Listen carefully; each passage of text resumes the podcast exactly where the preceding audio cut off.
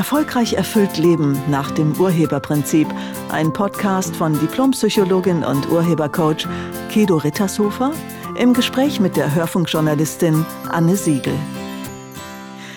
Jetzt gibt's eine Granate in unserer Podcast-Reihe. Hallo, liebe Kedo. Hallo, Anne. Die Granate lautet, wieso sind Frauen die Mächtigeren in der Partnerschaft? Das finde ich ja gar nicht. Das findest du gar nicht. Das ist ja spannend. Das will ich nicht wahrhaben. ja, es gibt wirklich viele Leute, die, äh, die das nicht wahrhaben wollen. Also ich sage dir ganz ehrlich, ich glaube, Männer haben nur ganz andere Tricks. Ah, spannend. Dann könnten wir uns mal über dein Männerbild unterhalten, aber das wäre jetzt auch ein anderes Thema. Okay, zu den Mächtigeren in Partnerschaft. Das ist, ähm, man kann das ganz einfach beobachten. Das ist auch nichts, was ich mir ausgedacht habe, sondern das ist äh, biologisch begründet. Man sieht das auch in der Natur. Die bei den meisten ähm, Tieren ist es so, dass die Weibchen ja den Nachwuchs bekommen. Und äh, dadurch, dass die Weibchen den Nachwuchs bekommen, entscheiden sie, welche Gene weitergegeben werden. Ah, weil wir uns den Vater aussuchen. Exakt. Das ist dann schon Macht. Das ist Macht.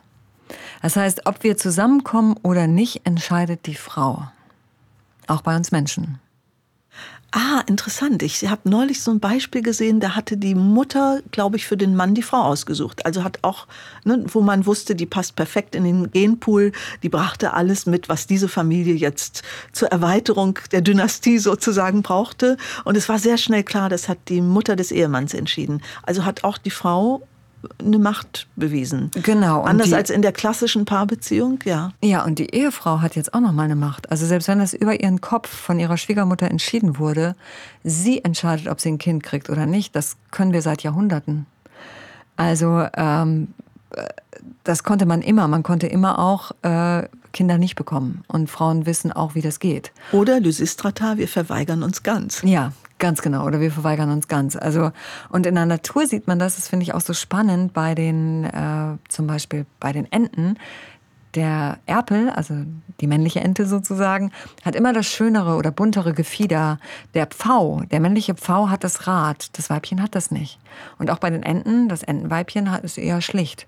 Bei den Löwen, der Löwe, also der männliche Löwe, hat diesen wahnsinnigen Pelz. Ja, beim Hirsch, also bei den Hirschen und Rehen. Der Hirsch hat das Geweih. So, und das alles haben die männlichen Wesen, um das Weibchen zu beeindrucken. Ja, und die Mädels sehen nach nichts aus und können einfach auswählen. Nach dem Motto, wir nehmen den, der hier ne, der Stärkste ist. Den nehmen wir. Ist jetzt in der Realität bei uns Menschen nicht ganz so, oder? Ach, es ist genauso. Wir haben das nur vergessen. ja, das heißt, ich als, als Frau erlaube einem Mann, mich zu jagen. Das mache ich, indem ich ihn anschaue, lächle und wieder wegschaue. Das ist das Zeichen, du dürftest, wenn du frei bist. Ach, interessant. Ja. Kommt er nicht, ist er nicht frei oder schwul. Kommt er, hast du alles richtig gemacht. So, und dann entscheidest du immer noch ob du, ob er das dann ist. Also dann kommt ihr ins Gespräch miteinander und du denkst, nö, nee, gar nicht. Ja, dann wirst du wissen, wie du ihm das sagst. Klingt jetzt aber erstmal ein bisschen biologistisch. Ja, und ist auch so. Wir sind ja biologische Wesen. Na, und wir Frauen sind da, was das betrifft, wirklich die Mächtigeren, weil wir die Kinder kriegen. Wir geben die Gene weiter oder eben nicht. Oder wir sorgen dafür, dass das Kind nicht geboren wird. Also selbst wenn ich vielleicht eine sexuelle Erfahrung mache gegen meinen Willen, ähm, dann kann ich trotzdem danach noch entscheiden, ob ich das Kind, was vielleicht da entstanden ist, weitergebe oder nicht. Und eine Partnerschaft wird immer, immer von der Frau entschieden. Sie entscheidet, ob, ob wir starten und sie entscheidet auch, ob wir uns trennen. Das sprengt mein Weltbild enorm, Kedo. Ja, ich glaube dir das. Das ist auch nicht nur deins. Also das ist bei vielen so. Das heißt, der Mann, also viele Frauen kriegen es dann hin, dass der Mann der Täter ist. Aber sie haben es dahin gesteuert, dass er sich trennt. Das hieße, gib ein Beispiel dazu. Sie machen ihn zum Täter. Ja, wir sind, äh, was weiß ich. Dass er nicht mehr an ihrer Seite ist. Ja, dass er sieht, dass er nachher die Trennung ausspricht. Aber wenn es wirklich zur Trennung kommt, das hat was mit ihr zu tun.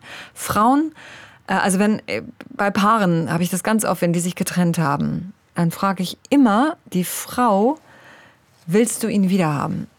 Wenn sie sagt, ja, weiß ich, das geht. Oh, wie interessant. Es sei denn, er hat schon eine neue Frau wieder. Wenn er schon eine neue Frau wieder hat, dann wird es extrem schwierig. Aber normalerweise, wenn der Partner, von dem ich mich gerade getrennt habe, noch keine neue Freundin wieder hat, den kriege ich ganz schnell zurück. Und das wissen wir Frauen auch alle. Wenn du sagst, sie steuert ihn dahin, Kedo, ist das so etwas, ich lasse jetzt mal meine Fantasie spielen, auch ein Klassiker, Männer arbeiten wahnsinnig viel, damit sie nicht viel zu Hause sein müssen. Und in der Regel gibt es dann auch eine größere Chance für Seitensprünge, weil sie da ja anderen weiblichen Wesen begegnen. Die Frage ist dann, wieso wollen sie nicht zu Hause sein? Mhm. Was macht sie, dass zu Hause so doof ist? Das ist die Frage. Wenn ein Mann viel arbeitet, dann kannst du davon ausgehen, dass es zu Hause nicht toll ist. Dass er zu Hause nicht kriegt, was er will, zumindest keine Anerkennung. Ein Karrieremann würde dir jetzt hier widersprechen. Nein. okay. Und ja, es kann sein, dass du das denkst. Nur, äh, also auch Karrieremänner, ähm, also ich, gibt es, die wirklich gerne auch mit ihrer Frau Zeit verbringen wollen. So, und wenn es total toll ist zu Hause, also was, du kommst nach Hause und es ist das leckerste Essen steht auf dem Tisch oder du hast eine richtig gute Zeit, sie ist anerkennend, ihr habt all das, was du dir wünschst, hast du zu Hause, dann gehst du doch gern nach Hause. Klar, oder du willst was von deinen Kindern haben, die du nicht immer nur schlafend im Bett sehen möchtest. Ganz ja. klar. Es war auch als Provokation gemeint. Ach so. Ja. Nein, nein, ja. ich habe wirklich tatsächlich gerade Kedo meinen Gedanken spielen lassen. Ne? Mhm. Also wenn sie die Lenkerin sozusagen ist und mhm. du sagst, sie hat das in der Hand, dann veranlasst sie ja seine Reaktion. Sie ist die Agierende, willst du damit eigentlich sagen, oder? Nee, sie ist diejenige, die unglaublich viel Einfluss drauf hat. Das kannst du sehen in der Familie. Wenn er nach Hause kommt, sie ist mit den Kindern zu Hause und er kommt nach Hause und er ist schlecht drauf. Sie kriegt es locker hin, ihn zur Seite zu steuern. Was weiß ich, geh erstmal aufs Sofa, mach dir mal den Fernseher an, ich bring dir ein Bier, leg dich da erstmal hin. So. Die ganze Familie kann weiterspielen, die Kinder, keiner wird gestört. Umgekehrt. Er ist zu Hause mit den Kindern. Sie kommt rein und ist schlecht gelaunt. Die wird dafür sorgen, dass alle schlecht gelaunt sind. Garantiert. Dann sagt er, geh mal aufs Sofa. Dann sagt sie, wie bitte? Du willst mir sagen, was ich zu tun habe? Was glaubst du eigentlich, was ich heute für einen Tag hatte? Und dann geht's aber richtig zur Sache und die Kinder können nicht mehr weiterspielen. Also die, für einen Mann eine Frau so zu steuern, dass sie wieder anders drauf ist, kann er nicht. Sie aber kann das. Würde das nicht auch bedeuten, Kedo, dass wenn Männer nicht mehr von ihrer Gattin sozusagen gesteuert werden, sie dann auch anfällig dafür wären, sich von ihren Müttern und Schwestern steuern zu lassen? Ähm, ja, also erstmal ist es so, dass die Frau immer steuert, auch wenn sie nicht steuert.